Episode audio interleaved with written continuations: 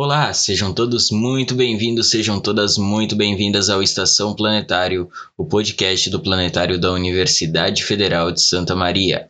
Eu me chamo Samuel Aqui junto comigo gravando temos o Otávio e hoje nossa convidada dispensa apresentações porque ela já esteve aqui conosco. Sim, nós trouxemos de volta uma convidada para o nosso podcast para falar sobre um assunto muito importante. Então recebam aqui conosco Nathalie Tissotti Boyaski.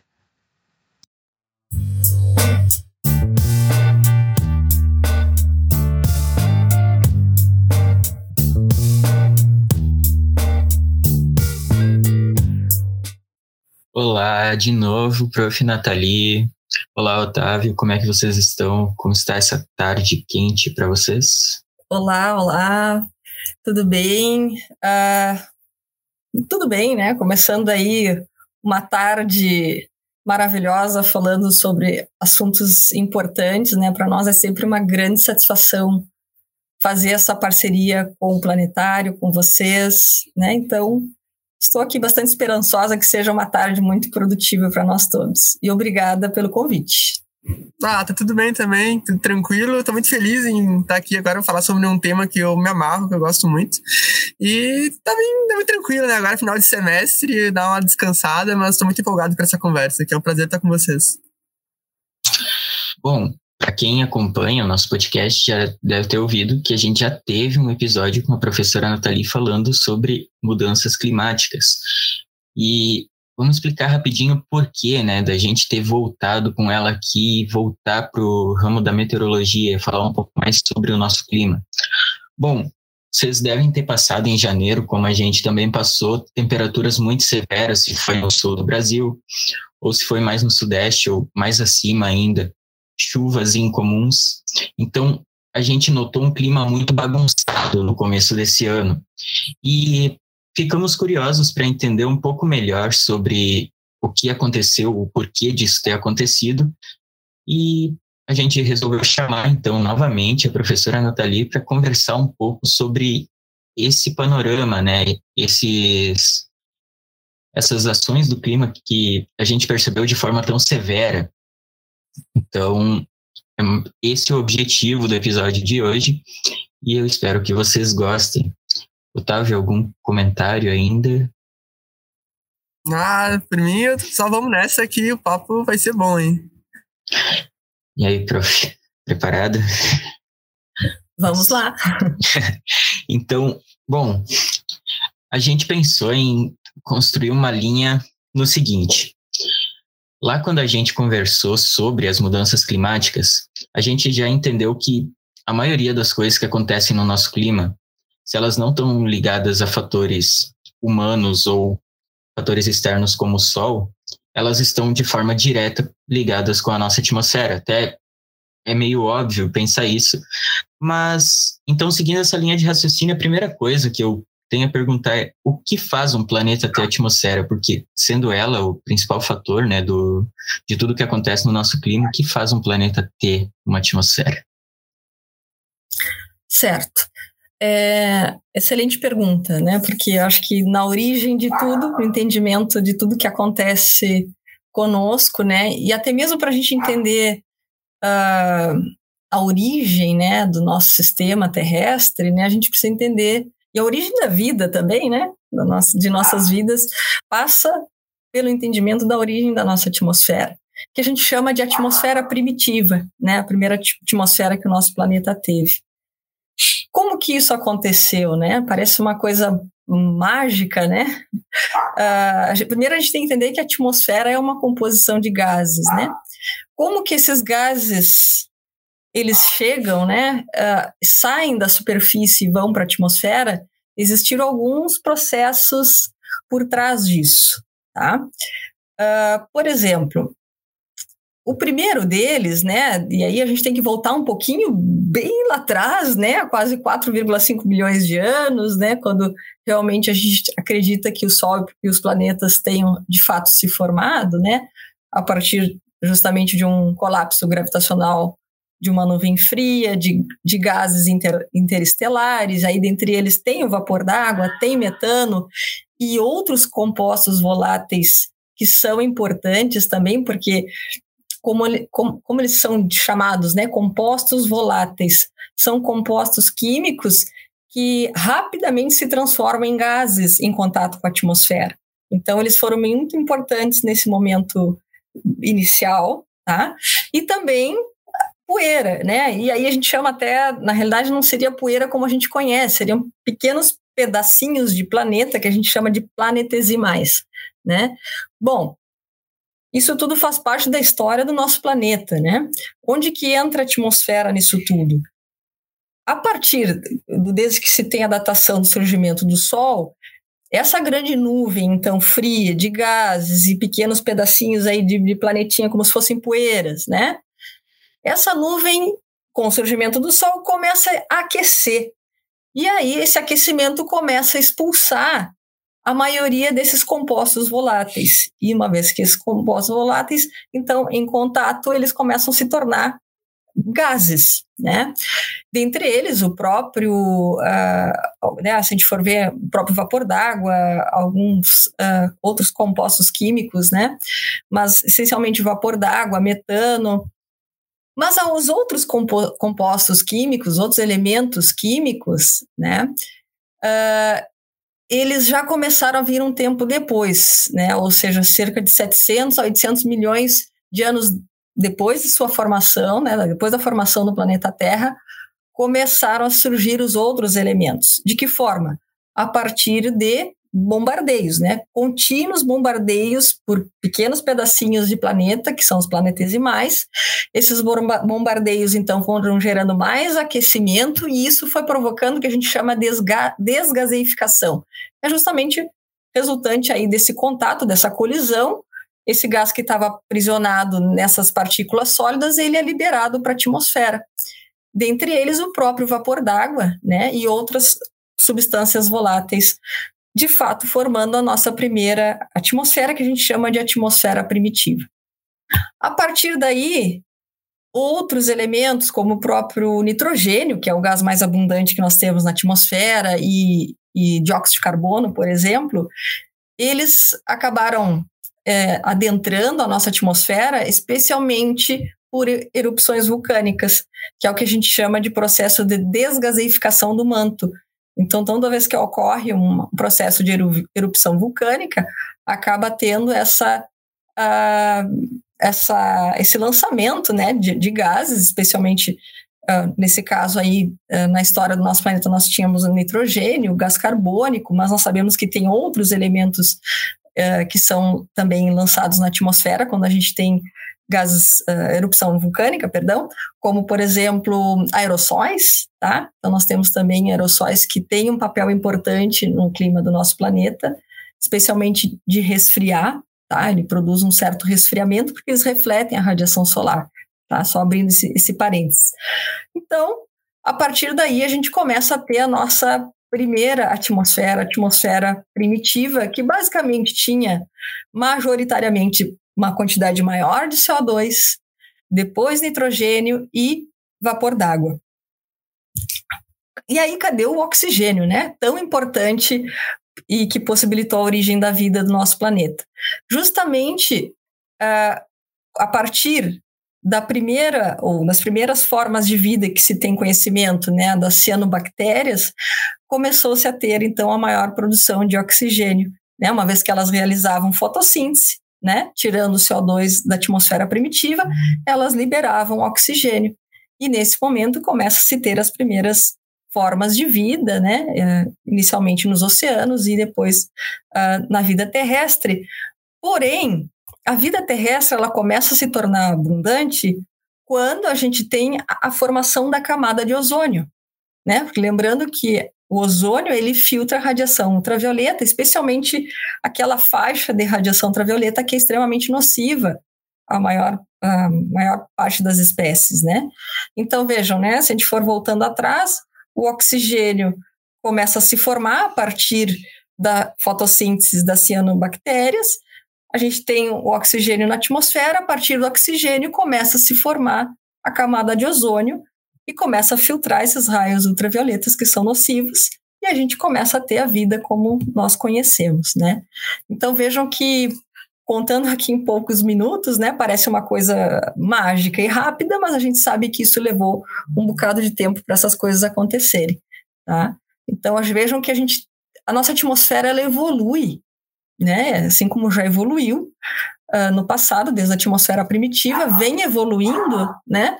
A partir de uh, processos naturais, uh, como a gente falou aqui, próprias erupções, atividades vulcânicas, deslocamento de placas tectônicas também, né, porque isso também pode promover a desgasificação, né, ou seja, aqueles elementos químicos que estavam aprisionados no manto, eles acabam sendo liberados para a atmosfera. Então, esses são processos naturais além de outros processos que a gente, acredito que ao longo da nossa conversa aí, a gente vai discutir bastante uh, através da interferência humana, né, nessa concentração de gases que nós estamos observando nos tempos atuais. Pois é, né? A atmosfera sendo como parte do nosso planeta, então ela acaba evoluindo junto com ele. Então tudo que acontece na crosta terrestre ou dentro do planeta acaba influenciando também na nossa atmosfera.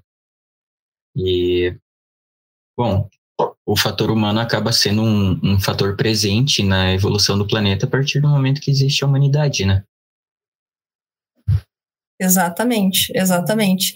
E, e para o entendimento do clima também, né? Porque se a gente for ver, o clima é bem mais complexo do que isso, e, de, e dizer somente que a atmosfera faz parte do clima, né? A gente tem todos os componentes do nosso sistema, seja atmosfera, a hidrosfera, a criosfera, a biosfera, a litosfera, né? Então a gente tem todos esses componentes que interagem entre si e que definem e controlam o nosso clima, né? Então se a gente for ver, por exemplo, até os oceanos, né?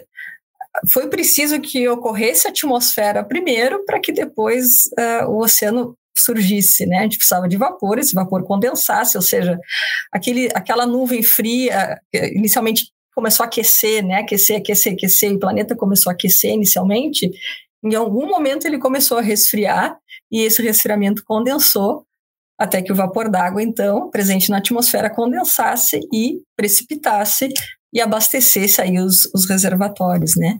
Então, é, assim a gente vai entendendo a história do clima do nosso planeta, né? Como que foram essas coisas foram evoluindo e caminhando para que a gente chegasse aos dias atuais. E vejam que o oceano, é, embora a gente não esteja falando dele essencialmente nessa temática, mas a gente está falando do clima e ele é importantíssimo, porque ele é o maior absorvedor de calor e de carbono do nosso planeta.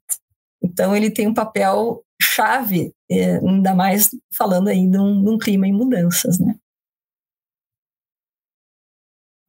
Ah, muito interessante uma fala que, que você comentou, é sobre a questão da importância da atmosfera para o surgimento da vida, né? Aí eu lembrei da teoria do Open Haldane, que era a sopa primordial, que tem tudo a ver com a atmosfera primitiva, dos gases que, que enfim, uh, compunham a nossa atmosfera. Tinha lá metano, dióxido de carbono, enxofre. Aí ele pegou e colocou isso no laboratório, essa atmosfera, colocou descargas elétricas também, condensação e gerou então seres vivos mais primitivos, né? Com bactérias enfim, foram gerando, fazendo fotossíntese e foram oxigenando a, a Terra posteriormente. Então, a gente pode ver que a vida está relacionada diretamente com a atmosfera e os ambos foram evoluindo, assim, paralelamente posteriormente. Então, não é uma coisa exatamente atual, né? Parte lá do pré-cambriano. Né? Exatamente, exatamente. Muito bacana. Mas agora, assim, voltando um pouco para a atualidade, né? Vamos sair lá de 3, 4 bilhões de anos. Vamos falar agora sobre os fenômenos meteorológicos. Para quem vive aqui no Rio Grande do Sul, ou no sul do Brasil, né? No Sudeste, porque não também, a gente tem passado por uma onda de calor danada. Eu acho, não me engano, a professora pode me corrigir, mas eu acho que foi uma das ondas de calor de maior calor dos últimos tempos, né? Desde que, uh, enfim, há medições. Uh, eu queria saber por que isso está acontecendo, porque é tão quente, né? Que se esquentar mais eu vou derreter, que tá, tá complicado. Uh, tem razão, Otávio. Realmente foi, foi um calor para quem esteve no Rio Grande do Sul no, entre final de dezembro até quase final de janeiro. Foram dias é, que a gente gostaria de esquecer, né? Foram realmente insuportáveis, eu diria. Uh, o que está por trás disso, né? Desses na verdade, se a gente for pensar desses eventos extremos de modo geral, tá? Existem duas explicações, tá? ou duas, uh, duas linhas de raciocínio. Uma delas é a variabilidade climática, que é uma variabilidade natural que ocorre de forma cíclica, periódica no nosso planeta. E outra é justamente de pano de fundo são as mudanças climáticas, né? Então a gente precisa entender que essas duas coisas elas caminham juntas, tá? Uh, então vamos começar pela variabilidade climática. O que, que, que, que esteve né, presente, o que, que está presente ainda no nosso clima e que nos levou para essa situação uh, extrema, né? Tanto de seca e que posteriormente nos levou aí um, um evento de calor, uma onda de calor. Né? Porque se a gente for observar, a, a onda de calor ela foi precedida do evento de seca, né? E uma seca duradoura que, que na realidade essa seca ela já nos um, já está presente no Rio Grande do Sul desde 2020, né? Então, tivemos alguns meses ali uh, com precipitação até próximo do normal, mas a maior parte do período nós ficamos, se a gente for pensar no todo, né, na de quantidade total de precipitação que ocorreu em 2020 e 2021, nós ficamos bem abaixo da média. Inclusive, por exemplo, aqui em Santa Maria, uh, foram os anos, se a gente for pensar em ranking dos anos mais secos, 2020 e 2021 estiveram na segunda e terceira posição, respectivamente. Então, realmente, estamos ali nos, nos top 5, top 3, né, nesses últimos anos aí. Então, não foi brincadeira, realmente, esses últimos anos em termos de seca. O que, que teve por trás disso? O evento de Laninha, primeiro. A Laninha, é, por mais que acho que a população, de certa maneira, já conhece um pouco, né? Já ouviu falar, já é uma velha conhecida, mas vale lembrar que a laninha é um fenômeno climático que ocorre, de certa forma, ela tem uma periodicidade que vai de 2 a 7 anos, ela é cíclica, é uma variabilidade natural no nosso clima, tá? E a fase inversa dela é o ninho.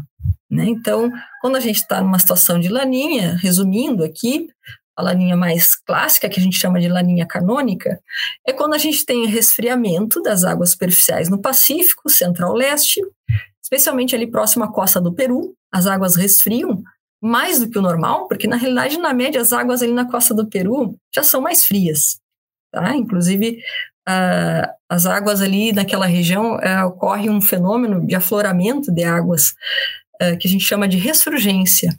E essa ressurgência costeira é muito importante para a pesca, de uma vez que essas águas elas vêm do fundo do oceano para a superfície trazendo nutrientes e isso é importante para o setor pesqueiro, por exemplo. Então, por isso que, até se a gente for resgatar um pouco da história do El Ninho, que vem de menino, né, em espanhol, uh, esse evento, ele, ele tipicamente foi observado justamente pelo, pelos pescadores, né, porque eles observaram que essas águas, em de, determinados períodos, e um Uh, dos primeiros eventos que eles observaram ocorreu justamente próximo ao período de Natal, por isso que aí veio de nascimento do menino Jesus, menino, eu ninho, e aí veio justamente essa associação, porque eles viram que realmente naquele período teve uma anomalia em termos de temperatura da superfície do mar, tá? Então, quando nós estamos numa uh, situação de laninha, como agora, né, ocorre esse resfriamento naquela região, na costa do Peru, próximo à costa do Peru, pega boa parte do Pacífico Equatorial Central, tá? E isso acaba bagunçando, essa é a palavra, tá? Vou ser bem, vou falar a palavra mais simples possível, bagunçando toda a circulação atmosférica. Então, onde era para chover mais, chove menos, e aí a gente tem uma distribuição uh, de umidade é, que acaba trazendo esses eventos extremos, porque, consequentemente, esses, os ventos que deveriam trazer a umidade para nós acabam inibindo a umidade para nossa região, e aí acaba deslocando a umidade mais para o sul, mais ao sul de nós, inclusive, tá? Então, às vezes, na maioria dos eventos de laninha, a gente vê que as chuvas elas passam no Uruguai, na Argentina, mas não chegam até aqui. Então, isso acaba impactando significativamente na nossa precipitação, ou seja, reduzindo a precipitação na, no Rio Grande do Sul, enquanto que na região Nordeste a gente tem a, fa a fase oposta, ou seja, durante a laninha a gente tem uma tendência a ter mais chuvas no Nordeste, porque justamente há uma alteração significativa na circulação atmosférica que faz com que a gente tenha essa remodulação, digamos assim, no regime de precipitação. Já no El Ninho seria o contrário, né? Então aí a gente tem a fase oposta, favorecendo a precipitação aqui para nós, no Rio Grande do Sul, e inibindo a precipitação no Nordeste. Então é isso que a gente espera toda vez que nós temos laninha. É, esse é um fenômeno que ele é bastante conhecido já pela comunidade científica. A previsão dele, né, dela nesse caso da laninha, ela, a gente tem uma previsão com uma confiabilidade, uma probabilidade geralmente, uh, pelo menos aí para os próximos três uh, até seis meses, com uma destreza muito boa. Então a gente consegue controlar, né, de, de, certa maneira, o que está acontecendo com relação a essa variabilidade. Então a gente sabe, e a gente sabia que ia ter a laninha, como já sabíamos desde 2020. Uh, a questão é que a gente não esperava que ela fosse durar tanto assim, né? E, e, não ganhar força agora em 2021, porque ela ganhou, tomou um gás aqui em 2021, finalzinho de 2021 e adentrou 2022 é, com uma força que a gente ainda não estava apostando que isso seria possível. Enfim, então ficamos aí uh, com essa situação de seca prolongada, perdurando aí praticamente esses dois anos, né, com maior intensidade nos períodos de primavera e verão. Isso também já é conhecido, tá? A laninha e o El Ninho também, eles têm impacto maior nesses períodos, primavera e verão, impactos maior na precipitação, tá? Por mais que ela perdure o ano inteiro, ela ficou ativa o ano inteiro, a gente acaba tendo maior influência dela nesses períodos de primavera e verão. Isso acaba tendo impacto uh, tremendo na precipitação, porque justamente é no período de maior aquecimento, que evapora mais, a gente consome mais água e aí não chove. Então a gente começa a ter um problema ainda maior, vai se amplificando o problema da seca. Aí a gente sai da seca, que nós chamamos de seca meteorológica, e vamos indo para as outras secas. Porque, na realidade, pela definição clássica, nós temos quatro tipos de seca, tá? Nós temos a seca meteorológica, nós temos a seca hidrológica, nós temos a seca agrícola e nós temos a seca socioeconômica, quando realmente, de fato, atinge todos nós. E foi, de fato, é, o que chegamos, né? Nós chegamos aos quatro tipos uh, nesse evento de seca, né? Atingindo toda a sociedade. Então, mas começamos com uma seca meteorológica e a partir daí, então, a gente começa com os outros, os outros tipos de seca, né? Então, veja, né? Tudo começa uh, com... Começamos aí com uma variabilidade climática importante. É, esse evento de seca, ele não foi isolado por conta só da atuação da Laninha, e esse também foi um, um agravante. É, nós tivemos, de forma concomitante, a atuação de uma outra oscilação que nós é, chamamos de oscilação antártica, tá? Essa oscilação, ela permaneceu a maior parte do período na sua fase positiva, e quando essa oscilação ela está na fase positiva, positiva, inibe a formação de nuvens aqui na nossa região. Então, a gente não tem passagem de frentes frias, não consegue, os ciclones não conseguem avançar e, consequentemente, não chove aqui na nossa região.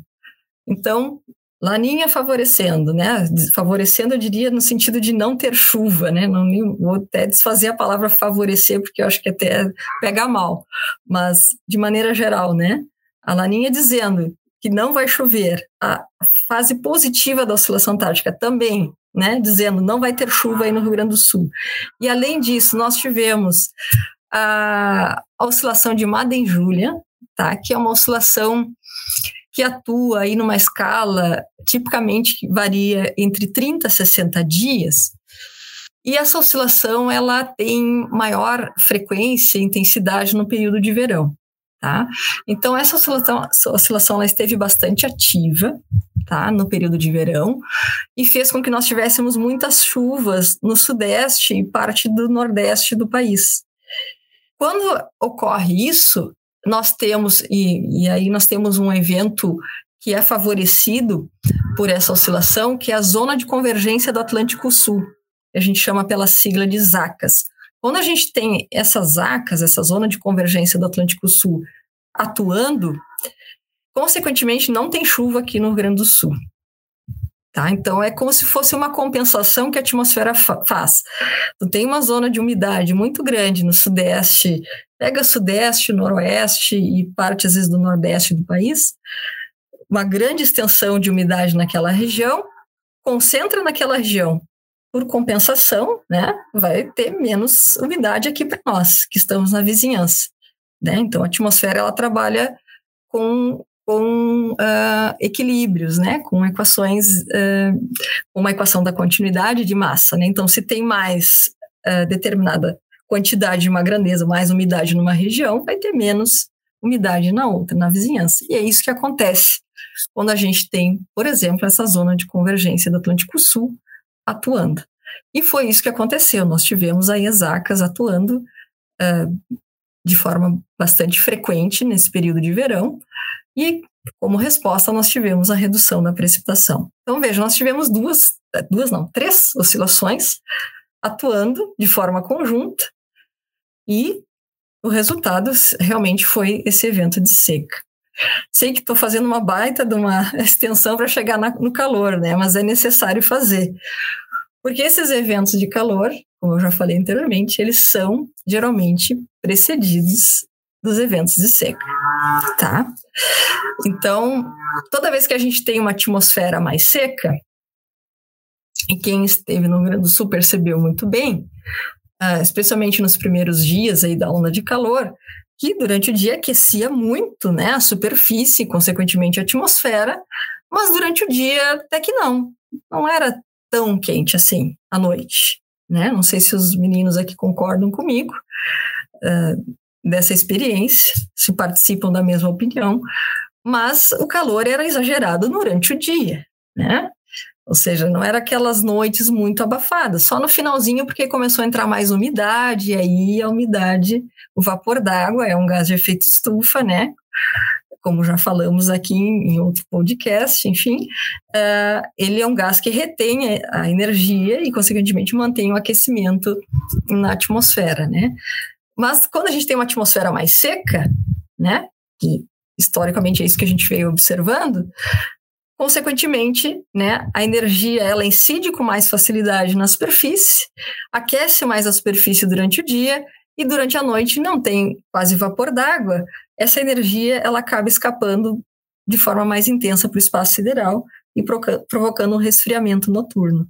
Né? Então, por isso que a gente observava uma grande amplitude térmica durante o dia, né? Valores bem extremos durante o dia, né? valores acima da média, e durante a noite as temperaturas estavam mais amenas, né?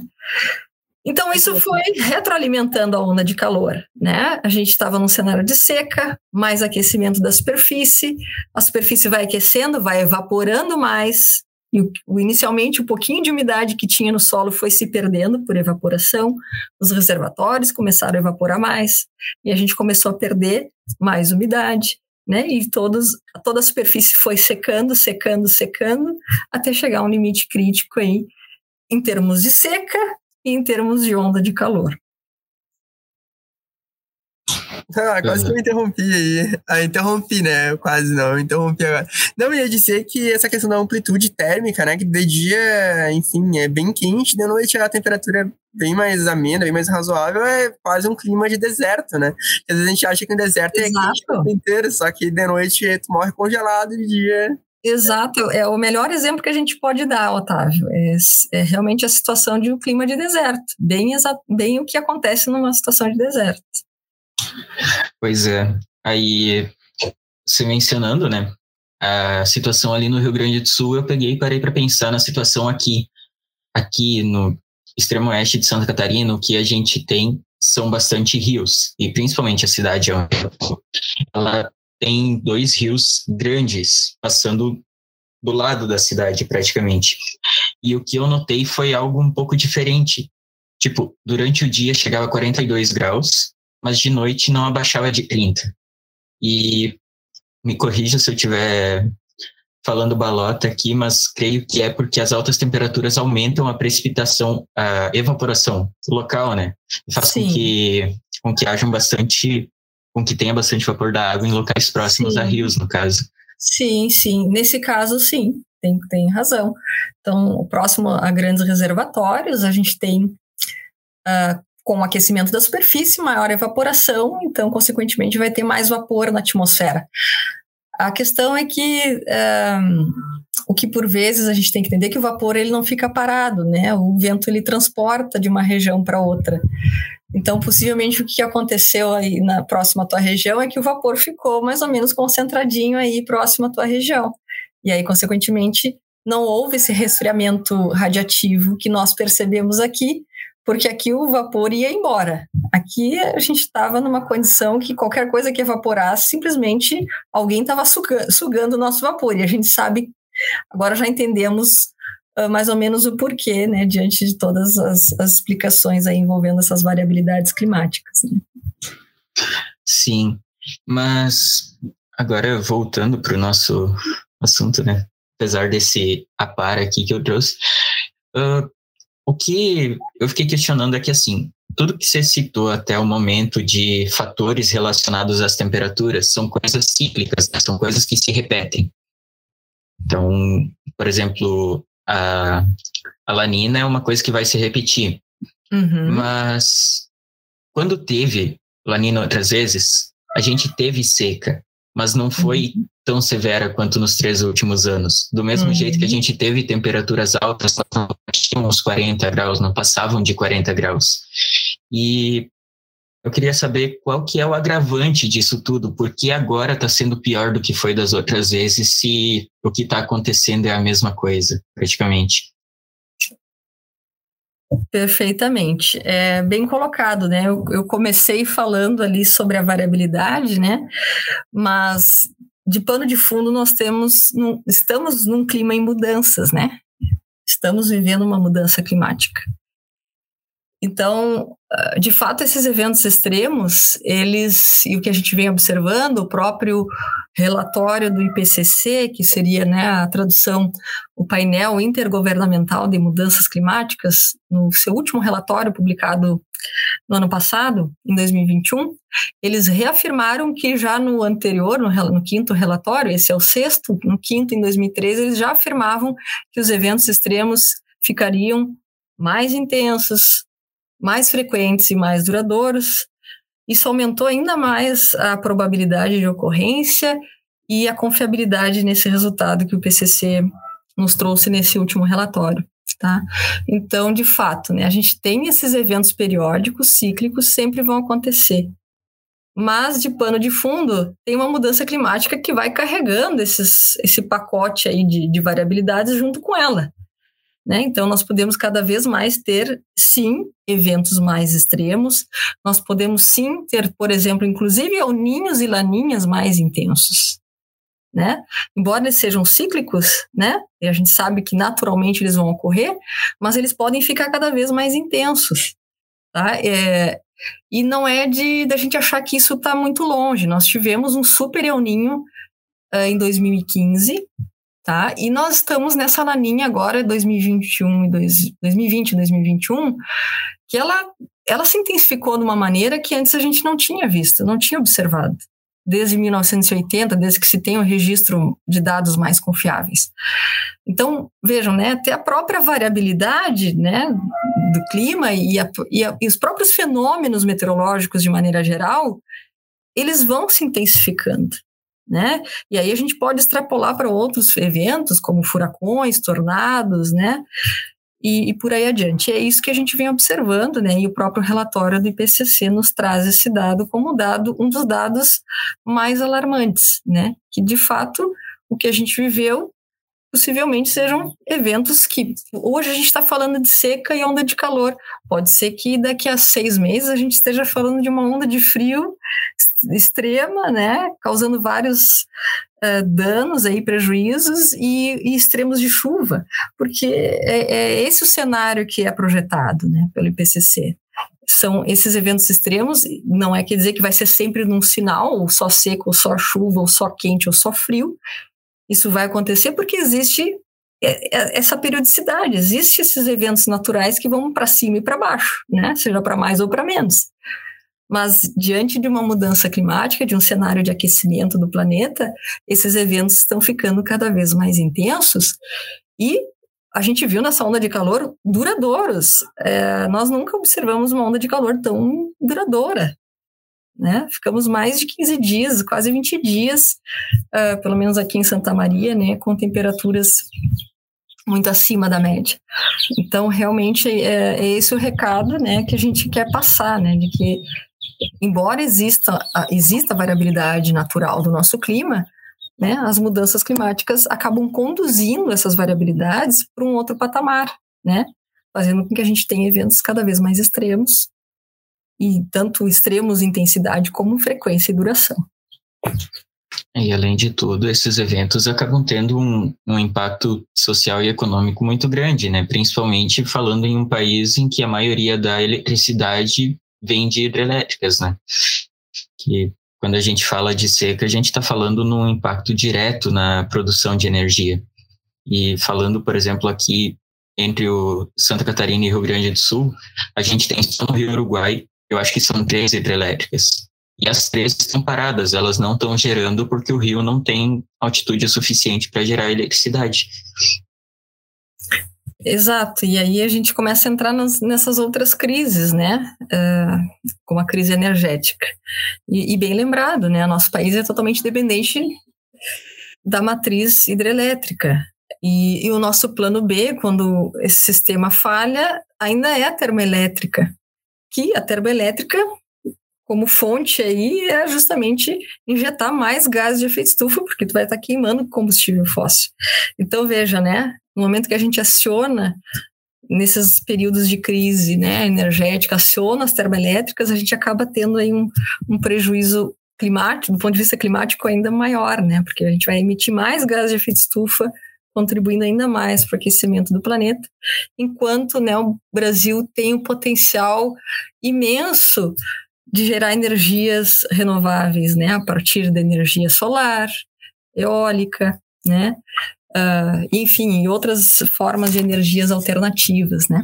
Então, realmente a gente tem que sair do plano B, usar a termoelétrica, é claro que depender só uh, da hidrelétrica também é um problema, né, a gente acaba vendo todo, todo o caos e a gente acaba pagando no bolso, né? Economicamente a gente sabe e sente isso, né? O quanto isso tem um custo e acionar a termoelétrica, além de no custo no bolso ser muito caro, né? A gente também acaba tendo esse, esse aumento das emissões de gases de efeito estufa que não é, não é legal, não é desejável, né? Uh, agora, uma pergunta que me veio bem, bem fora de, do roteiro que a gente estava acompanhando. O que acaba sendo mais agressivo ao meio ambiente? Uma termoelétrica convencional, à base de queima de carvão, ou entre outros combustíveis fósseis, ou uma termonuclear, como Angra, por exemplo?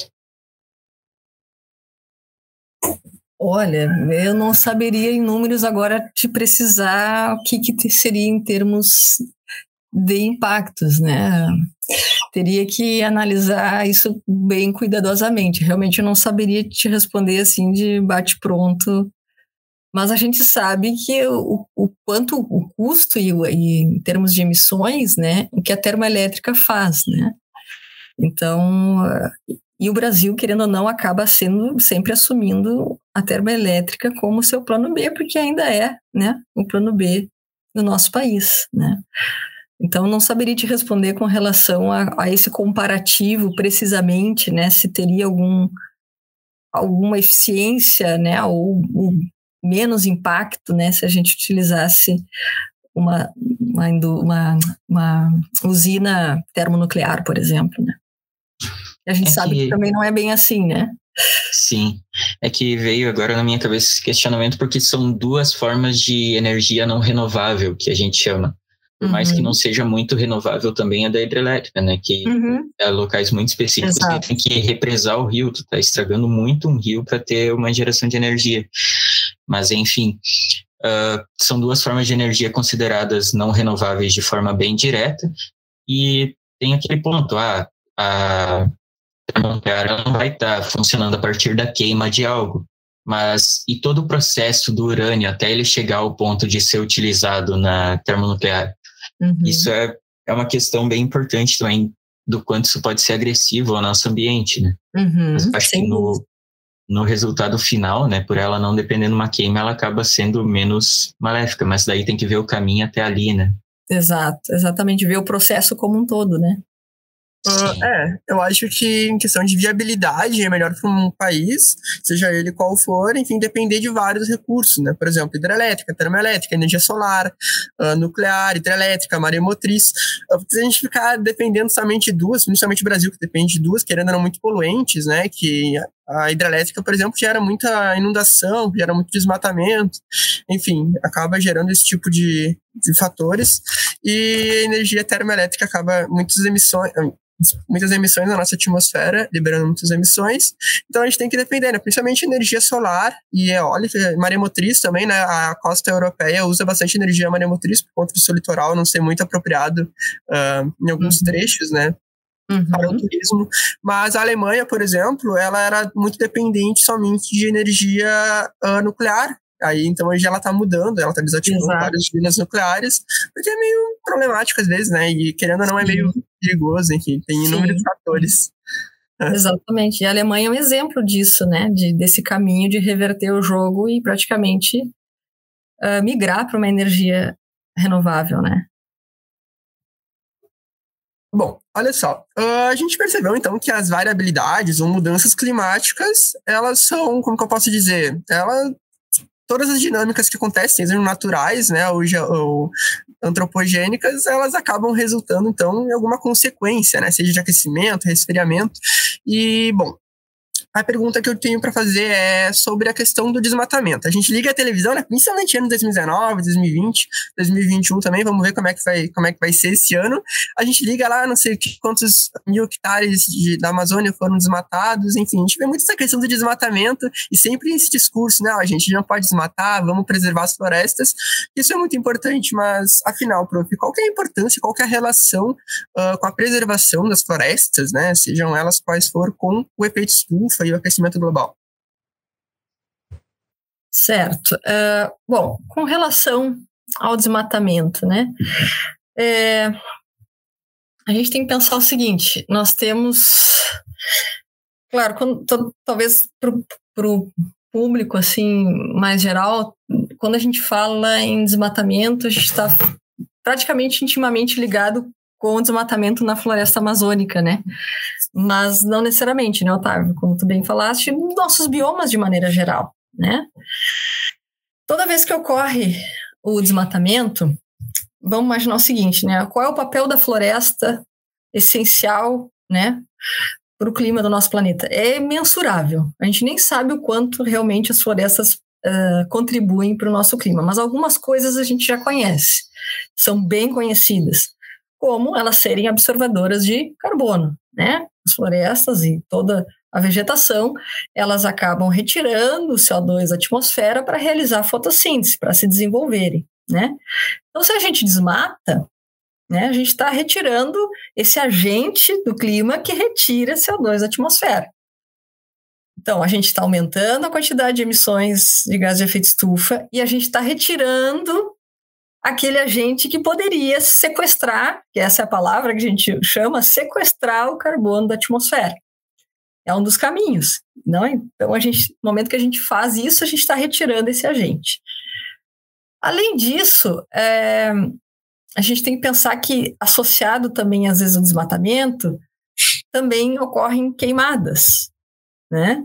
E essas queimadas, elas também contribuem para o aquecimento do planeta, porque a gente acaba tendo uma queima de um combustível fóssil que vai emitir mais CO2 para a atmosfera.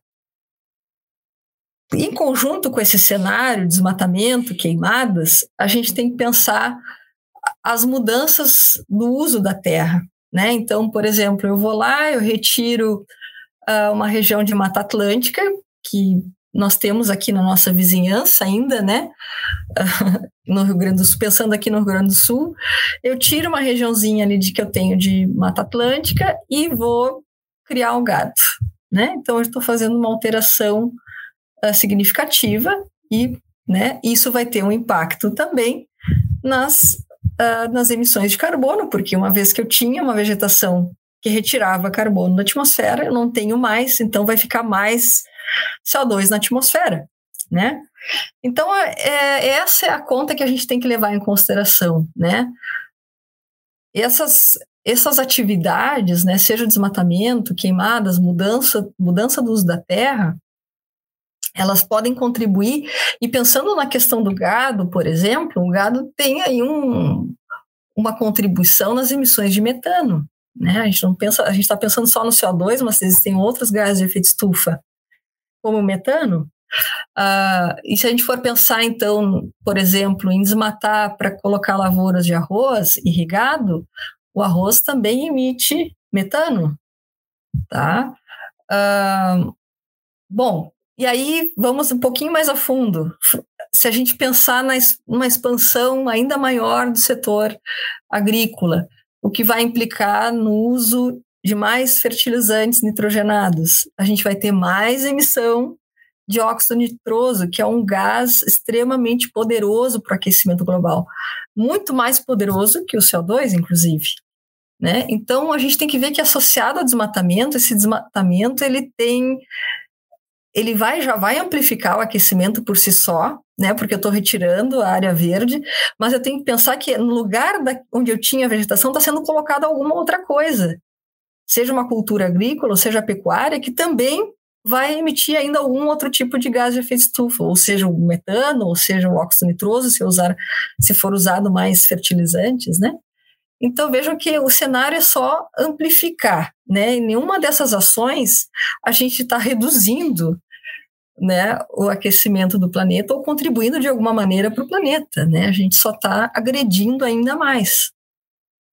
E esse é o principal, uh, digamos, a, em termos de, de, de emissões né, do Brasil, essas são atividades que ganham destaque, né? É desmatamento, as queimadas, as mudanças do uso da terra que vêm alterando justamente esses, essas as emissões de gases de efeito estufa, especialmente aqui no Brasil.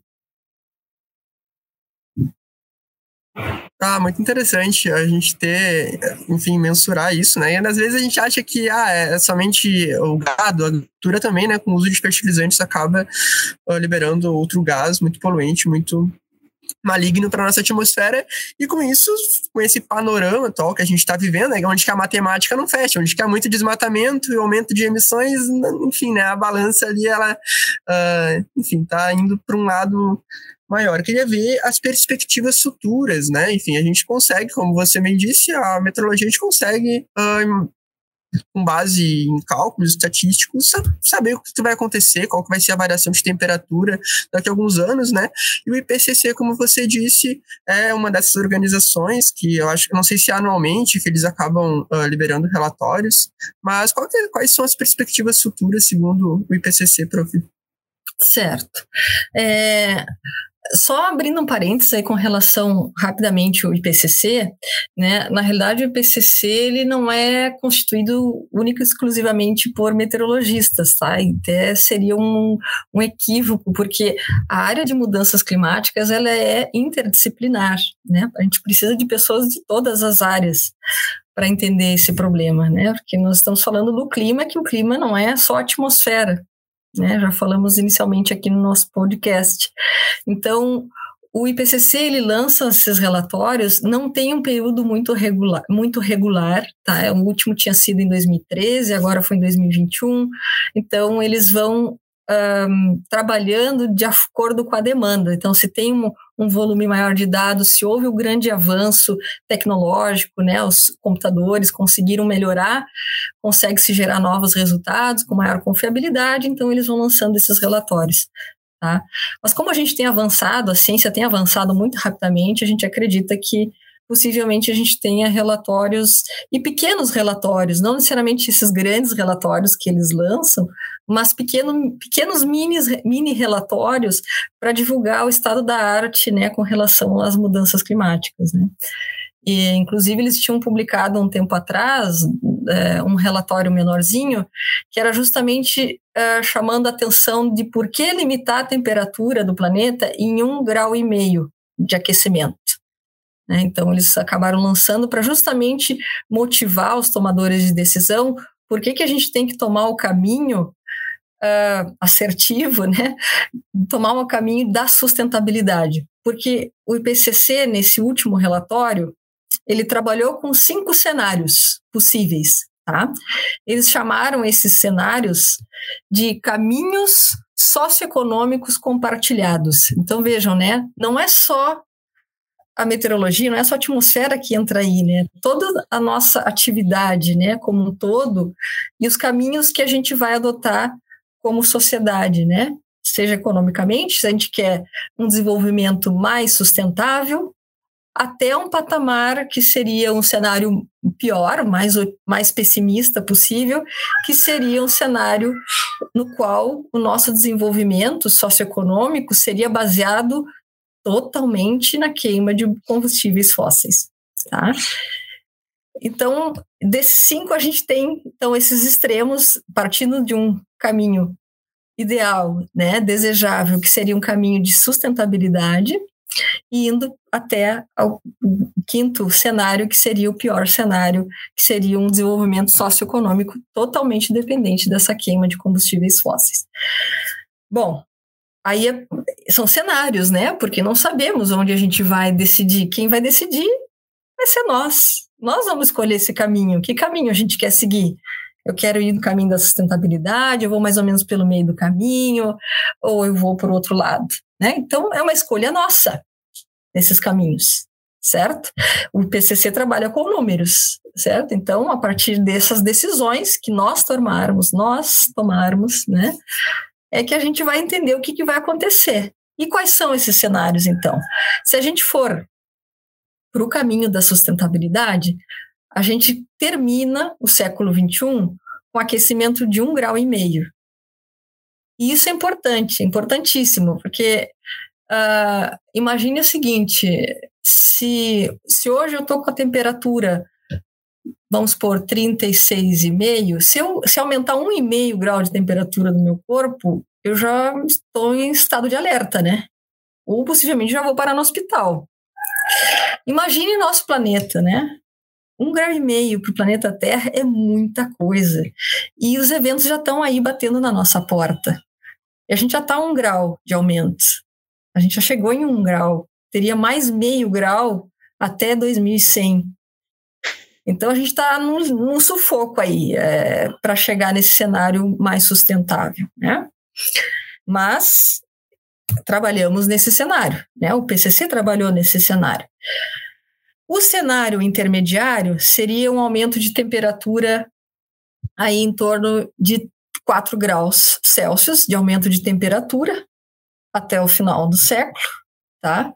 E aquele cenário mais pessimista, se caso realmente ninguém dê importância e a gente continuar basicamente se desenvolvendo, né, como sociedade, economicamente, a partir da queima de combustíveis fósseis, a gente le levaria aí o nosso planeta para um aquecimento que chegaria a quase 6 graus Celsius de aumento de temperatura até o final do século.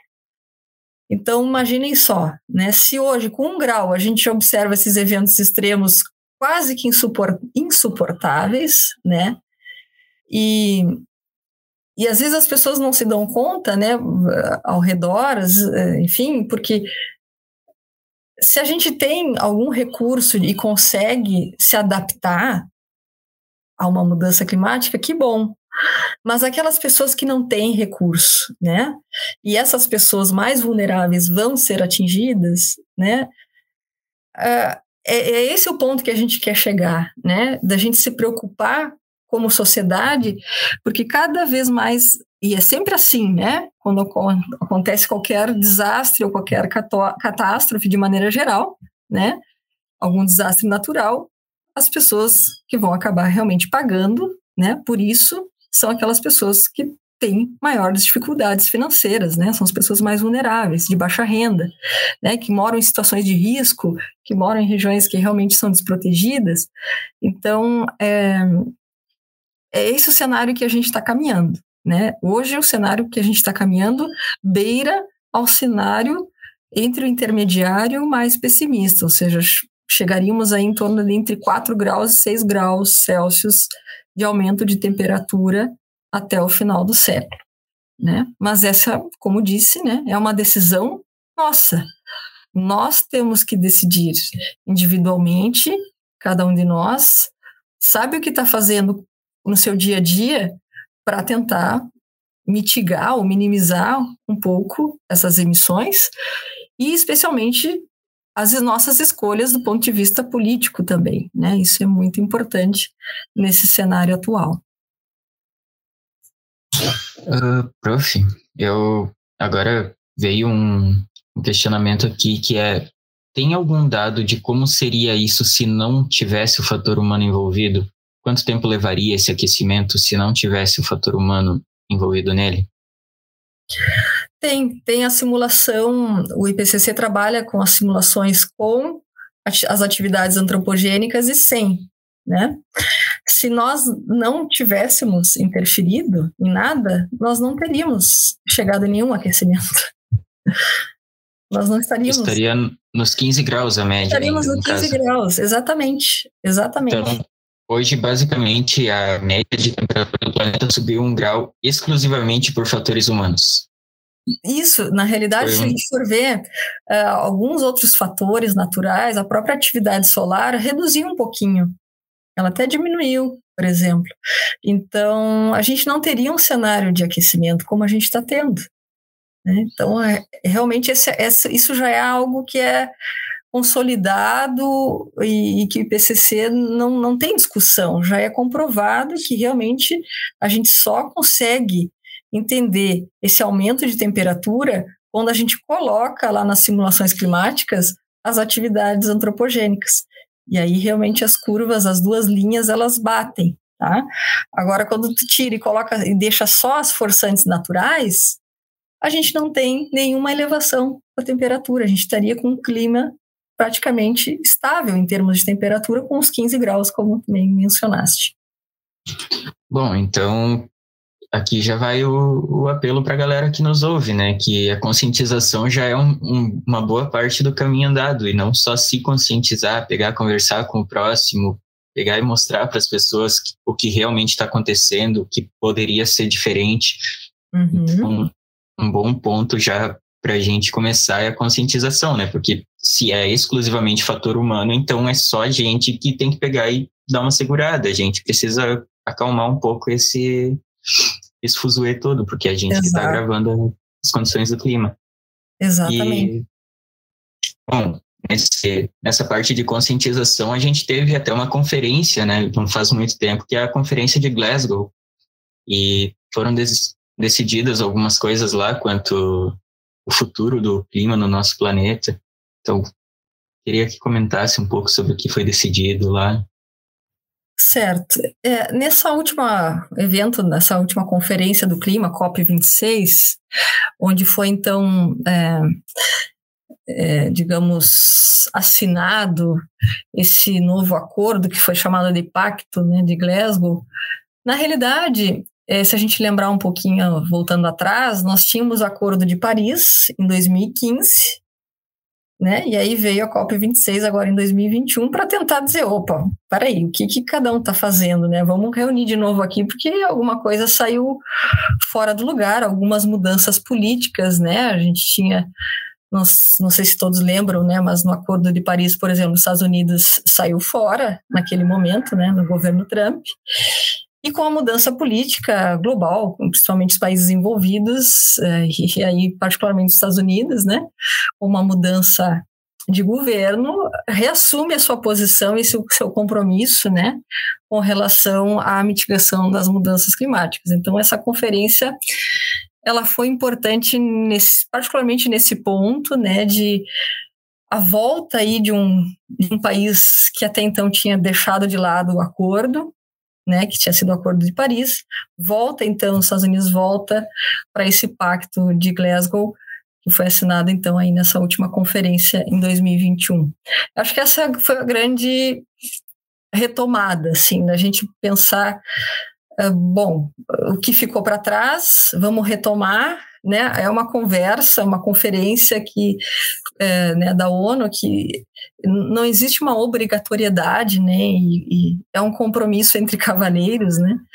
Então uh, não existe alguém exatamente fiscalizando. É claro que isso, isso é feito por nós, né? A população acaba, tem que fazer esse compromisso de fiscalizar o que, que seus países se comprometeram, né? E o Brasil esteve presente né, nessa conferência, retomou a, a sua, a, o seu compromisso em reduzir o desmatamento. Alguns países uh, inicialmente tinham colocado que iriam até pelo menos 2050 parar de emitir, agora eles já mudaram o relatório, a palavra de parar de emitir para reduzir as emissões. Então, é, a gente vai ter que esperar e pagar para ver né, se realmente esse pacto vai ser cumprido com relação especialmente ao Brasil, que assinou esse compromisso de reduzir as emissões de gás de efeito estufa e desmatamento. Né? Então, esse compromisso foi firmado e a gente vai observar, né? A gente precisa ficar atento aí o que, que vai ser esses próximos passos. A nossa agenda, Agenda 2030, né, que a ONU tinha colocado as mudanças climáticas está ali, né, como um dos objetivos, uma das ODS, né, Objetivos de Desenvolvimento Sustentável da ONU. Então, a gente 2030 está aí, está batendo na porta, né? Então, o que, que a gente tem ainda aí para fazer nessa janela de tempo? para tentar superar, é, ou melhor, reduzir né, as mudanças climáticas e especialmente o que, que o Brasil realmente vai seguir daqui para frente. Então, é, a gente tem que ficar de olho, né? E é nosso compromisso aqui fazer isso, né? Ficar de olhos bem abertos, atentos a tudo que está acontecendo não só no setor político, mas no setor privado. Eu gosto muito de chamar atenção, porque muita coisa que a gente consome é do setor privado, né, de empresas. O que, que essas empresas estão fazendo para minimizar a sua contribuição com relação a essa problemática. Né? Então, ir consultar, ir atrás, entra no site das empresas, o que, que elas estão fazendo. Né? Então, não só pensar e esperar né, Claro que, o, que os governantes têm a, a suma importância aí para decidir esse cenário, mas o nosso consumo no dia a dia, né, as empresas que a gente opta, tudo que a gente escolhe no nosso dia, o que a gente vai consumir, né, e até a forma e a intensidade que a gente vai consumir, né, a gente tem que rever. Né? Então, começa com o trabalho nosso, individual, até chegar num coletivo e até né, fazer com que todas as pessoas realmente se deem conta de que estamos vivendo uma emergência climática, que deixamos de falar em mudança para falar de emergência climática. Inclusive, é... eu acho que. Ah, desculpa. É Inclusive, é um bom título para esse episódio, né? Emergência climática, porque a gente não está falando mais sobre as mudanças no geral, a gente está falando de algo bem específico que é o que está rolando agora, né? Que é Exato. essa emergência climática. Perfeito. Concordo totalmente. Ah, realmente. É, mas a gente tem que levar em consideração, então, que uma coisa muito importante, eu acho que o que a gente vai fazer para reverter esse panorama não pode, tipo, ser levado como uma coisa momentânea. A gente tem que pensar a longo prazo para isso não acontecer daqui, futuramente, né, daqui a muito tempo, uh, ah, para evitar esse tipo de cenário e fique piorando conforme passam os anos. Mas agora falando um pouco de coisas boas, né, já que a gente estava falando ali de aquecimento global, que a gente está tudo lascado, uh, vamos falar aí sobre uh, quais são, enfim, os fenômenos, as dinâmicas dinâmicas naturais de resfriamento da Terra, né, que ajuda ali a equilibrar um pouco a balança, por mais que o saldo, né, de aumento de temperatura esteja positivo, mas o que que ajuda aí a resfriar o nosso planeta, prof? Bom, de forma natural, uh, a gente teria os aerossóis. Os aerossóis têm uma parcela significativa em reduzir, reduzir a temperatura do nosso planeta. O porém é como fazer isso, né? Os aerossóis, naturalmente, eles são emitidos para a atmosfera a partir de erupções vulcânicas. Né? Então a gente teria que fazer uma torcida tremenda para que o nosso planeta né, de alguma maneira tivessem erupções vulcânicas que não atingissem pessoas, obviamente, né, que fossem regiões bem distantes, desertas, uh, e que esses aerossóis de alguma maneira adentrassem na atmosfera. Essa seria uma forma natural, né, um caminho. Mas eh, a gente não conhece totalmente o nosso clima, né? Existem o, o, o, clima em si, né, e todos, a, toda a sua dinâmica, é, são processos não lineares, né? Então, às vezes, eu acabo interferindo em determinado componente do sistema terrestre e eu não sei como é que ele vai responder, uh, por exemplo, pensando na atmosfera, especialmente na relação atmosfera e oceano, né? Uh, eu estou falando isso pensando justamente no que nós estamos observando numa circulação muito importante no Atlântico, que é a sigla inglesa é AMOC, seria a circulação de revolvimento meridional do Atlântico. O nome parece complicado, mas seria um movimento de águas que acontece na bacia do Atlântico que faz com que a gente tenha um transporte uh, horizontal e vertical de águas e claro que no momento que você transporta esse fluido, junto com ele vai calor, vai gases, sedimentos e tudo que ali vai em conjunto, né? Então, essa circulação, que se a gente for é, pensar de uma forma mais clara, um dos componentes dessa circulação é, por exemplo, a corrente do Golfo, que é uma das correntes mais intensas que nós temos no nosso planeta e que transportam o calor da região tropical para latitudes médias e altas, levando calor ali para costa, boa parte da costa leste dos Estados Unidos, da América do Norte, levando até calor para a Europa.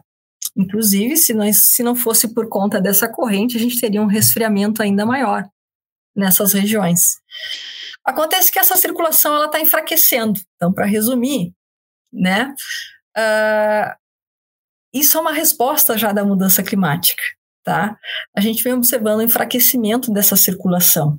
Se essa circulação enfraquece, a resposta que a gente teria, então, no clima dessas regiões, particularmente, como América do Norte, Europa, Norte da Europa, seria uma redução da temperatura nessas regiões. É, um pouco dessa história é contada naquele filme Um Dia Depois de Amanhã. Né? O filme Depois de Amanhã acaba trazendo um pouco à tona o enfraquecimento dessa circulação né, que acaba congelando, né, de forma exagerada, aparece no filme que é de uma hora para outra, obviamente, que no mundo real isso não jamais aconteceria, né? Uma circulação como essa leva centenas de anos uh, para dar uma volta, né? Então a gente levaria aí um bocado de tempo para que a gente chegasse nesse patamar. Mas a gente já vem observando esse enfraquecimento uh, há mais de mil anos. Eh, esse enfraquecimento vem ocorrendo sem precedentes, tá? Então é algo que a gente precisa ficar mais atento. A gente ainda não sabe, globalmente falando, o quanto essa circulação poderia impactar, mas a gente sabe que se essa circulação enfraquece, boa parte dessas regiões, América, leste da, da América do Norte, Europa, a própria Groenlândia, né, possivelmente elas teriam um resfriamento por conta desse enfraquecimento dessa circulação. Né? E aí, consequentemente, a gente teria possivelmente um maior contraste de temperatura entre a região tropical e equatorial, uh, aí nessas redondezas da bacia do Atlântico, especialmente o Atlântico Norte. Só que não sabemos ainda como nós aqui no Brasil seríamos afetados por isso, né? Então fica aí a, né, até como forma de, de motivação para aqueles que querem estudar, entender um pouco mais o clima e sua importância, né? E essa é uma das questões que a gente tem tentado e tem nos intrigado, né? E tentar entender, e o próprio IPCC acredito que nos próximos relatórios deva trazer um pouco mais de dados também, né? A gente entender o que, que, que resposta de fato teria e terá o nosso clima para esse enfraquecimento dessa circulação no Atlântico. Tá? Então, esse seria uma forma, digamos, natural que o oceano está tentando se reajustar, está tentando equilibrar e consertar a casa. né? E ele está assumindo um pouco desse, dessa responsabilidade. Mas a gente não sabe plenamente o quanto isso realmente, em termos de resposta no nosso clima, se isso realmente seria efetivo. Ah, legal, é. Esse filme, Um Dia Depois de Amanhã, eu vi esses dias, é bem interessante, né? Claro que é meio exagerado, meio hollywoodiano. E tem um filme também que fala um pouco aí sobre mudanças climáticas, né? Claro que é uma brincadeira, mas para quem já viu A Era do Gelo, é muito legal. Uhum. e isso. fala um pouco sobre a glaciação, né, do nosso planeta. Sim. E eu entender por que isso acontece, né? Hoje eu sei que eu vivo num período interglacial e há períodos glaciais, e por que que vai alternando, né, esses períodos de tempo em tempo? Certo. Bom, esses ciclos também são, são conhecidos, ciclos naturais, que na realidade é, a gente chama popularmente de ciclos orbitais, e cientificamente quem descobriu esses ciclos foi um cientista chamado Milankovitch. Então a gente chama de ciclos de Milankovitch, tá?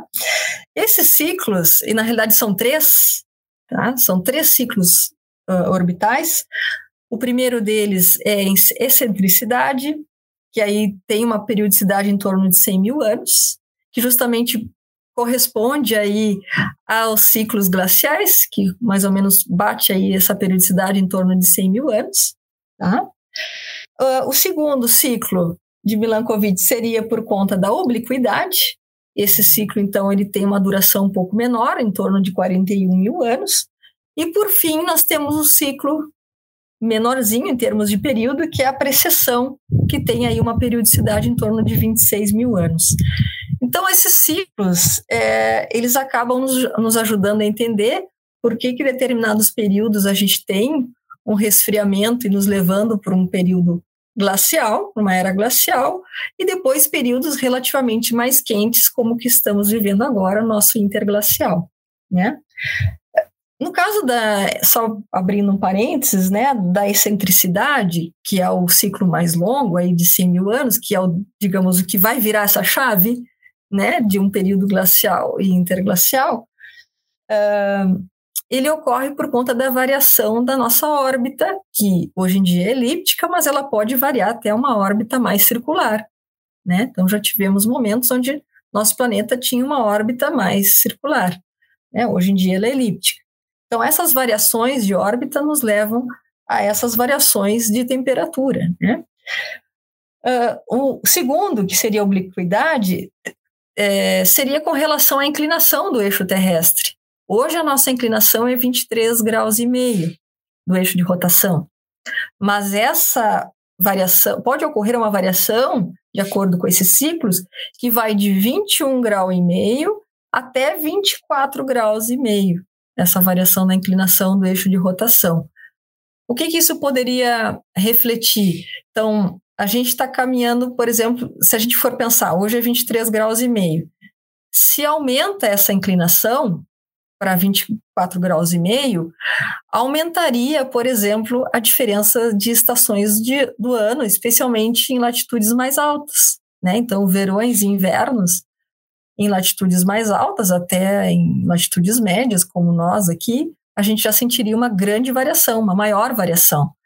Enquanto se a gente tivesse uma inclinação menor, a gente teria uma, uma menor variação sazonal, né? uma menor variação entre inverno e verão, especialmente em latitudes mais altas. Tá?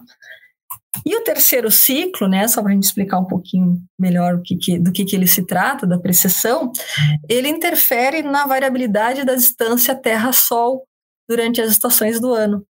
Por exemplo, hoje, o nosso planeta está mais próximo do Sol em janeiro, que é o que a gente chama de periélio, e está mais distante do Sol em julho, que é o que nós chamamos de afélio. Mas, por exemplo, há 9 mil anos atrás, nosso planeta estava mais próximo do Sol em julho, ao contrário, estava mais distante do Sol em janeiro. Então a gente tem períodos que muda essa distância Terra e Sol e, consequentemente, vai mudar a quantidade de radiação que vai chegar no nosso planeta, né? Então, esses três ciclos, né, eles ocorrem, né, naturalmente, a partir desses ciclos orbitais, e, consequentemente, vão configurando aí os nossos, as nossas eras glaciais, né, os períodos glaciais e interglaciais, justamente em que vivemos atualmente.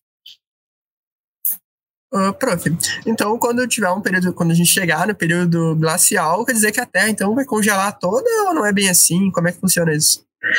Excelente pergunta, Otávio. É, do contrário que eu acho que a maioria das pessoas imaginam, acho que até o filme, né, da Era do Gelo, né, a gente fica com aquela imagem que está tudo coberto por gelo. Na realidade, isso não ocorre, tá? Nos períodos glaciais, várias, várias simulações uh, a, a partir de modelos climáticos, né, já nos mostraram que na realidade não é essa, não é o que ocorre, tá? Quando a gente está num período glacial, aumenta a cobertura de gelo do planeta, mas aumenta especialmente em altas latitudes. Né? Nos trópicos não teria cobertura de gelo, por exemplo, né? É o mesmo passo que no interglacial não some o gelo, né? No período mais quente não se desfaz o gelo da superfície, continua tendo cobertura de gelo, mas diminui. Né? Então, a questão é justamente a quantidade de gelo que aumenta no período glacial e diminui no interglacial, mas não quer dizer que o planeta fica completamente coberto de gelo na, na era glacial. Uh, bom, só pegar e dar uma esclarecida para quem nos ouve que é assim, esses ciclos entre interglacial e glacial, eles têm a variação, como a professora falou, de 100 mil anos. Tem que ter a palavra 100 mil. Então, a galera que diz, não, o efeito estufa, o aquecimento global não existe, o que acontece são ciclos. Esses ciclos são muito, muito mais longos que uma vida, então ninguém ia perceber esses ciclos durante o tempo de uma vida. Então, se o teu avô falou que isso aconteceu há 60 anos atrás, não tem nada a ver com esses ciclos, tá? É o aquecimento global agindo. Então, só. A única deixar... pessoa que pode ter sentido nessa variação seria a Rainha Elizabeth. Não, brincando. ela, ela talvez teria né, o, o tempo para poder falar sobre isso. Mas, enfim, agora nos encaminhando né, para o final. Aquele nosso apelo, assim, de sempre, né, que a gente gosta de deixar no finalzinho. Então, prof, por fim, o que que tipo de ações a humanidade deveria começar a praticar ou até repensar para começar a reduzir, pelo menos não aumentar tanto o efeito estufa do nosso planeta do jeito que ele está sendo aumentado? Bem, é, não existe assim uma receita de bolo, né? Se fosse fácil, acho que a gente já estaria num caminho bem melhor. Mas é, vamos tentar, né? O que, que eu deixaria aí como iniciativa para que cada um de nós pudesse fazer a diferença? A primeira coisa, falar sobre mudanças climáticas. Falar. Vizinho, amigo, família, é, em qualquer circunstância, a gente falar sobre isso. Porque assim como a gente tem do outro lado muitas pessoas negando, né? E aí, não, não menos que isso, nós temos negacionistas, né? Fazendo o papel, a gente precisa fazer o outro lado, a gente precisa falar. Assim como eles falam do lado de lá, a gente tem que falar do lado de cá, com seriedade, com dados científicos, o que está sendo discutido, o que, que o IPCC está trazendo. Então, a primeira coisa seria isso, a gente falar. Falar sobre o assunto e falar cada vez mais e com mais força, porque pode ser que a gente, de alguma maneira, atinja algumas pessoas. Não digo a toda a nossa rede de contatos, mas alguns que a gente já conseguir, já é uma grande diferença. Uh, outra coisa, né, além de falar do público né, da geração, da nossa geração, falar com os mais idosos, falar com as crianças, né? Projetos que envolvam as escolas, falar com as crianças, eu acho que partir, partir delas, né? É, embora a responsabilidade seja nossa, né, o futuro vai ser delas. Então a gente precisa conversar com elas, entender, elas entenderem o problema, porque muita coisa a gente pode, uh, e muita lição, né, uma criança pode nos dar. Então acredito nesses dois caminhos: falar, falar e falar com as crianças. E aí começa a, a gente começa a pensar em iniciativas mais efetivas assim na prática, né? Consumo, né? O quanto eu estou consumi consumindo, uh, e aí vai em todos os níveis de consumo, eu começo a pensar em transporte, em primeiro lugar, energia, né, que aí demandam, né, claro que o nosso país, como a gente já falou anteriormente, né, não é uma, uma, uma matriz energética que, que acaba tendo grandes impactos, embora tenha, né, impactos também no meio ambiente, mas não é tanto, mas de qualquer maneira a gente pode evitar que a gente chegue num um colapso, numa crise energética. E consumo de água, que é um, um gargalo para nós, porque nós precisamos de água para viver, nós precisamos de água para gerar energia. Então, é, ao contrário dos países que não precisam, né? Então, a gente tem que lembrar disso. A nossa crise hídrica, toda vez que a gente tem uma crise hídrica, nosso sinal de alerta tem que ser ligado, né? E a gente não quer chegar nesse, nessa situação. Então, pensar no nosso consumo de recursos naturais, especialmente água, tá? Uh, o setor de transporte, que também é um setor que acaba emitindo uma quantidade significativa de gases de efeito estufa o quanto eu consumo de alimento desperdício de alimento, se eu estou consumindo de uh, produtos mais locais ou não, se eu estou pegando das grandes redes, que aí, consequentemente, o meu produto que eu estou consumindo consu acaba tendo que viajar centenas a milhares de quilômetros para chegar até a mim. Será que eu preciso disso? Ou se eu posso, de repente, consumir produtos só dos produtores mais locais, né? Isso eu vou diminuir o impacto do, do transporte, eu vou ajudar o pequeno agricultor, né, agricultura familiar, né, isso já economicamente falando, a gente cria um, um, uh, um laço aí, né, e um, um, incentivo para o desenvolvimento sustentável, de preferência consumir aqueles alimentos, né, que, que tenham essa base, a cadeia né, produtiva, alimentos mais orgânicos, né, que não tenham tantos insumos, especialmente fertilizantes, e Bom, e por aí vai, né? Consumo de carne também excessivo, porque além de tudo que a gente já falou do impacto do desmatamento, né, para seja para a pecuária, a questão do gado na emissão de metano, também tem o consumo de água pelo gado que é muito grande, né? Então a gente tem que levar isso em conta. Então, o consumo também de, de, de artigos, né? Seja roupas, um, tecnologia, né? Eu será que realmente eu preciso trocar toda hora um celular, equipamento, um, um computador, enfim? Eu acho que começa por aí, né? Nesse individual, essa análise individual de cada um. E depois as nossas escolhas, é, como já havia dito, né, com relação a cada coisa que eu consumo, entender a empresa que responsável por aquilo que eu consumo, fazer um, uma avaliação daquilo que eu estou consumindo e os políticos, né? Aí chegamos lá, lá em cima, nos nossos governantes. É, realmente, o nosso poder aí de escolha, que, que sempre está nas nossas mãos, a gente esquece às vezes disso, eu acho, acho que não sei se por cansaço ou, ou não sei, é, por desânimo, mas não é o momento da gente esmorecer, né? Esse é um, é um jogo que não está virado, não está ganho, e a gente precisa sempre lembrar que além de todas as, as crises né, que a gente enfrenta atualmente, né, saúde, ambiental, econômica, é, a, a, crise climática, essa emergência climática, ela vai continuar, né? Pode ser que o Covid daqui a pouco a gente supere, né? Os outros problemas também vão sendo superados, mas a crise climática continua se nada for é, se nenhuma decisão for tomada, né? Se nenhuma ação efetiva for tomada, né? E a gente precisa que tenham pessoas lá, lá em cima, né, com a caneta na mão, comprometidas e empenhadas em cumprir o pacto de Glasgow que conversamos hoje, né? E realmente reduz o desmatamento, reduza, comprometido em reduzir as queimadas, fazer esse monitoramento que já vem sendo, vinha sendo feito, para que justamente a gente consiga minimizar tudo isso, né? E, enfim, e a gente chegar numa, num certo equilíbrio, aí, num patamar né, de desenvolvimento socioeconômico cada vez mais sustentável.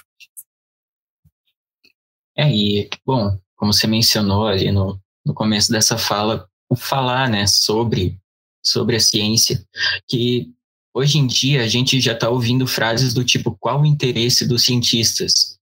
Qual é o interesse de um cientista em trabalhar com ciência? Trabalhar com ciência não é as mil maravilhas, não é só flores, é um trabalho cansativo. E o cientista ele não está com interesse de agredir a população ou de agredir o nosso planeta. Muito pelo contrário, a gente está buscando entender o planeta para não cometer os mesmos erros que aconteceram no passado. Então a gente está buscando consertar o que está errado e manter certo o que está certo. É, é esse o interesse dos cientistas. E dos divulgadores científicos também. Quem divulga a ciência quer fazer com que você que não estuda isso entenda também a importância da ciência. Então, Exato. a gente não está falando de um bando de mercenários, a gente está falando de uma galera que está trabalhando para o povo, é, uma, é um grupo de pessoas que está trabalhando exclusivamente para você que está ouvindo, para o nosso planeta em si. Então, a gente não está com interesse particular em cima disso, a gente está com interesse bem. Como é que é? Filantropo, né? Que pensa em muitas pessoas. Sim, sim, exato. É, exato. é isso. Bom, e esse é o papel da ciência, né? A ciência é para todos, né? É. Então, a, a, existe por trás né, de, de qualquer resultado que se publica, que se divulga, né?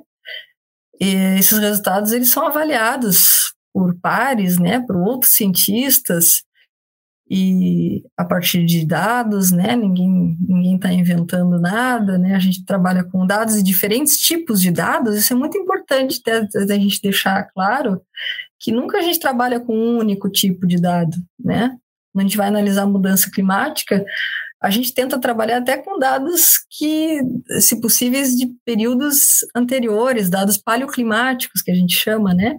São registros ali que estão guardadinhos, às vezes no testemunho de gelo, em anéis de árvores e por aí vai, que estão guardadinhos lá e que a gente consegue entender essa evolução no clima do nosso planeta, né? E aí, para analisar esses dados, existem métodos, né? Métodos científicos então, é, é, uma, é uma jornada realmente, é, não é uma coisa trivial, né? Então, por isso que a, a ciência, ela, ela para chegar num resultado, são várias hipóteses e vários testes que se faz. Né? A gente viu agora com a vacina, né? Ficou bem ao alcance da nossa mão, do, do, do, nosso braço, melhor dizendo, o resultado da vacina, mas a gente sabe o quanto esses cientistas se dedicaram para chegar nessa solução. Né? Então, e existiu muito trabalho árduo e muito conhecimento, né? É, muitos testes, né? Para que se chegue a um resultado efetivo, né? Então, o que a gente sabe, né? Diante da emergência climática é justamente isso que falamos aqui, né? A diferença é com relação, por exemplo, ao Covid, que a gente, por mais que algumas pessoas também optaram por não se vacinar, né? Uh, com relação à emergência climática, também a gente tem a decisão de, bom, eu entendo que isso é um problema e vou seguir, e vou, vou à luta, né? Ou não, vou ignorar completamente esse problema. Então, é realmente esse cenário, né? Vejam que não é único, né? A gente está trabalhando aí, do ponto de vista da sociedade, com, com cenários muito semelhantes, né? De pessoas que realmente acreditam na ciência, de um modo geral, e aqueles que, que não acreditam, talvez, e acredito eu, por muito por falta de informação. Então é importantíssimo a gente estar tá aqui falando sobre isso, né? Falando sobre esses assuntos para que as pessoas realmente entendam cada vez mais o papel da ciência, né? O papel uh, dos pesquisadores, né? Que estão comprometidos em entender essa problemática. Bom, então eu acho que agora nos, nos encaminhando né, para o final, Otávio, tem mais alguma colocação a fazer? Olha, bom. eu acho que. Bom, é, só concluir, eu queria agradecer só, né, no geral, agradecer vocês, foi muito boa a conversa, aprendi muita coisa bacana, espero que as pessoas que estão nos ouvindo uh, tenham aprendido e disseminem, né, o conhecimento que a gente viu aqui hoje para as outras pessoas ficarem cientes desse panorama aí climatológico. É exatamente isso, né? Não apenas aprenda, mas passe o seu conhecimento para o próximo, é algo bem importante.